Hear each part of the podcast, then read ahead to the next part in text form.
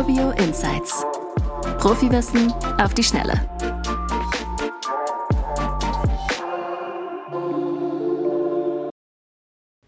In den letzten Wochen haben wir an dieser Stelle ja schon über die Finanzierung verschiedener Gewerbeimmobilienarten und deren Besonderheiten und Herausforderungen gesprochen.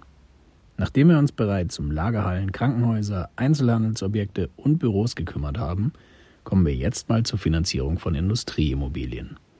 Auch hier gibt es wieder Unterschiede und Besonderheiten, die wir uns jetzt anschauen wollen.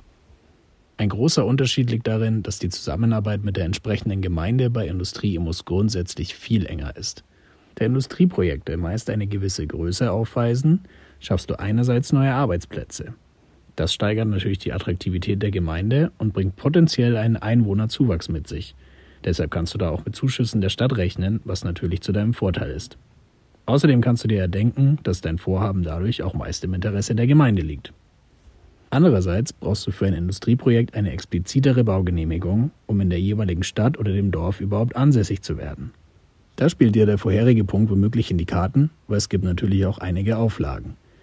Dabei kommt es auch auf die Größe deines Projekts an. Aber grundsätzlich kann man schon sagen, dass Themen wie Schadstoffe, Müllentsorgung etc. mit der Gemeinde ausführlich geklärt werden müssen. In der heutigen Zeit, in der Klimaschutz ein wichtiges Thema ist, gilt das natürlich mehr denn je. Zum Thema Finanzierung kann man sagen, auch bei Industrieimmos spielt der Businessplan für die Banken eine wichtige Rolle. Alle Maßnahmen solltest du nachvollziehbar beschreiben und deine Geldquellen nennen. Wenn du deine Industrieimmo oder ein anderes Großprojekt mit uns umsetzen möchtest, dann registriere dich kostenlos auf professional.urbio.com.